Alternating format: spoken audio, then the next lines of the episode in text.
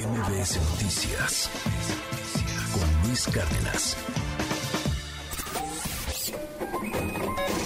Economía y finanzas con Pedro Tello Villagrán.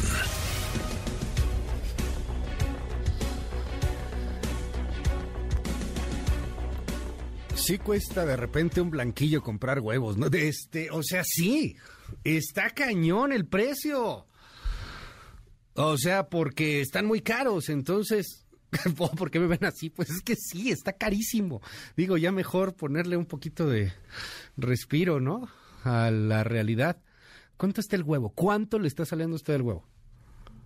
O sea, hay diversos precios porque, pues aparte, obviamente depende de dónde lo compres depende en qué estado de la República y si lo compras en el supermercado, si lo compras en el mercado o si lo compras este pues por ahí a, algún alguna otra persona.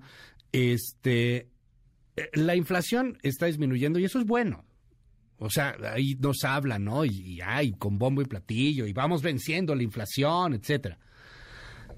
Pero otros productos, muy específicamente el tema del huevo, por ejemplo, sigue y sigue y sigue subiendo. ¿Por qué, querido Pedro? Te mando un abrazo. ¿Cómo estás? Buen día. Luis, buenos días. Qué gusto saludarte a ti también, a quienes nos escuchan. En efecto, mientras la inflación cerró el mes de abril en su menor nivel en los últimos 18 meses, es decir, en el último año y medio, y acumula tres meses consecutivos avanzando a un ritmo cada vez menor, los precios de productos alimenticios que forman parte de la dieta cotidiana de los hogares y de las personas en nuestro país siguen avanzando a un ritmo considerablemente mayor. Es por eso que cuando las amas de casa escuchan los datos del comportamiento de la inflación, y no pocos de quienes nos están escuchando en este momento también lo hacen, lo primero que viene a la mente es la duda de ¿y cómo es que la inflación dicen que se desacelera cuando los precios de los productos que yo estoy comprando siguen al alza.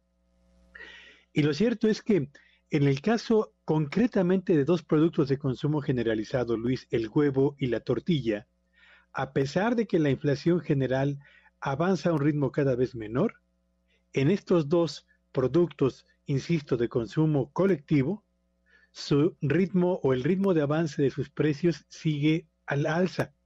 En el caso del huevo, cerramos el mes de abril con un incremento del 27% en comparación con el nivel que tenían en abril del año pasado.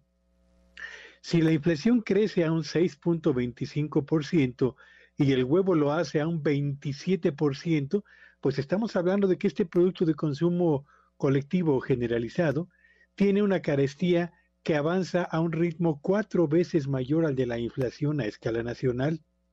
¿Y qué decir del precio de la tortilla?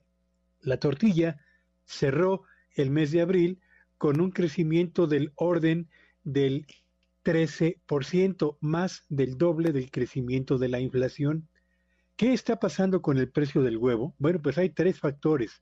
El primero y el más importante, el ataque de la gripe aviar, que afectó en el caso de nuestro país a más de 5 millones de gallinas ponedoras, lo que provocó desde luego un descenso en la producción de este producto y consecuentemente un aumento en el precio del mismo.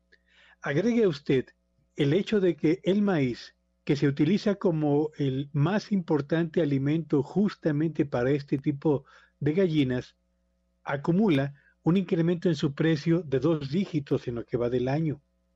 Y finalmente, y sin dejarlo de lado, también está la escadena, la, la influencia de la especulación quienes perciben que la gripe aviar o quienes percibieron que la gripe aviar iba a reducir la oferta y quienes al mismo tiempo sabían que el incremento en los precios de las materias primas, concretamente el alimento balanceado para gallinas, que se compone fundamentalmente de maíz, iba también a mantenerse en precios elevados, pues comenzaron evidentemente a guardar parte del producto a la espera de que la escasez fuera mayor y el precio fuera todavía más al alza. Y el resultado de estos tres factores aquí lo tenemos el huevo avanza a un ritmo cuatro veces mayor al de la inflación y la tortilla de maíz está avanzando a un ritmo que equivale al doble.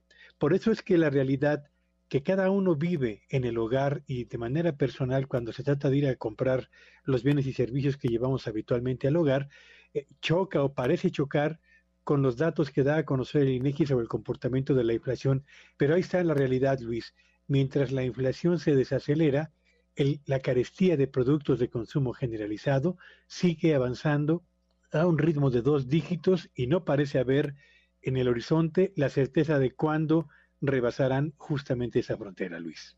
Gracias, querido Pedro. Pues qué difícil. Ahí continúa el asunto de, de las eh, escaladas en este tipo de productos y que no tiene nada que ver con los discursos de repente triunfalistas de los políticos, ¿no? Es algo que molesta y que también aleja a la gente del tema noticioso y del tema de los, de los discursos públicos, porque pues es cierto, o sea, sí está disminuyendo, pero el asunto es muy complejo porque en otros productos pues va a seguir aumentando rápidamente, Pedro, sé que es bien difícil, pero así como para poderlo entender, ¿por qué sucede eso? O sea, ¿por qué nos dicen, ah, ya bajó la inflación? Pues sí, pero mira nada más los alimentos en cuánto están.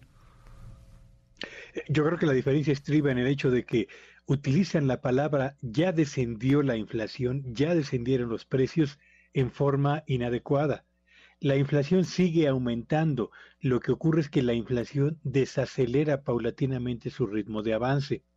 Y cuando la gente le dicen ya descendieron los precios en abril, la gente supone que los precios de todos los productos que habitualmente consume van a la baja, cuando en la realidad, en el caso de estos que acabo de mencionar, el huevo, la tortilla de maíz y el pan y muchos más, los precios siguen aumentando, solo que lo deseable es que lo hagan a un ritmo cada vez menor para que finalmente el crecimiento anual de los precios se ubique en el rango que el Banco de México ha establecido como objetivo, un crecimiento anualizado que oscila entre el 2 y el 4%, pero estamos lejos, muy lejos de que eso suceda, Luis. Gracias, querido Pedro. Te seguimos en tu red. ¿Cuál es? Síganme en Twitter en arroba Petello Villagrán y que tengan un espléndido inicio de semana. MBS Noticias con Luis Cárdenas.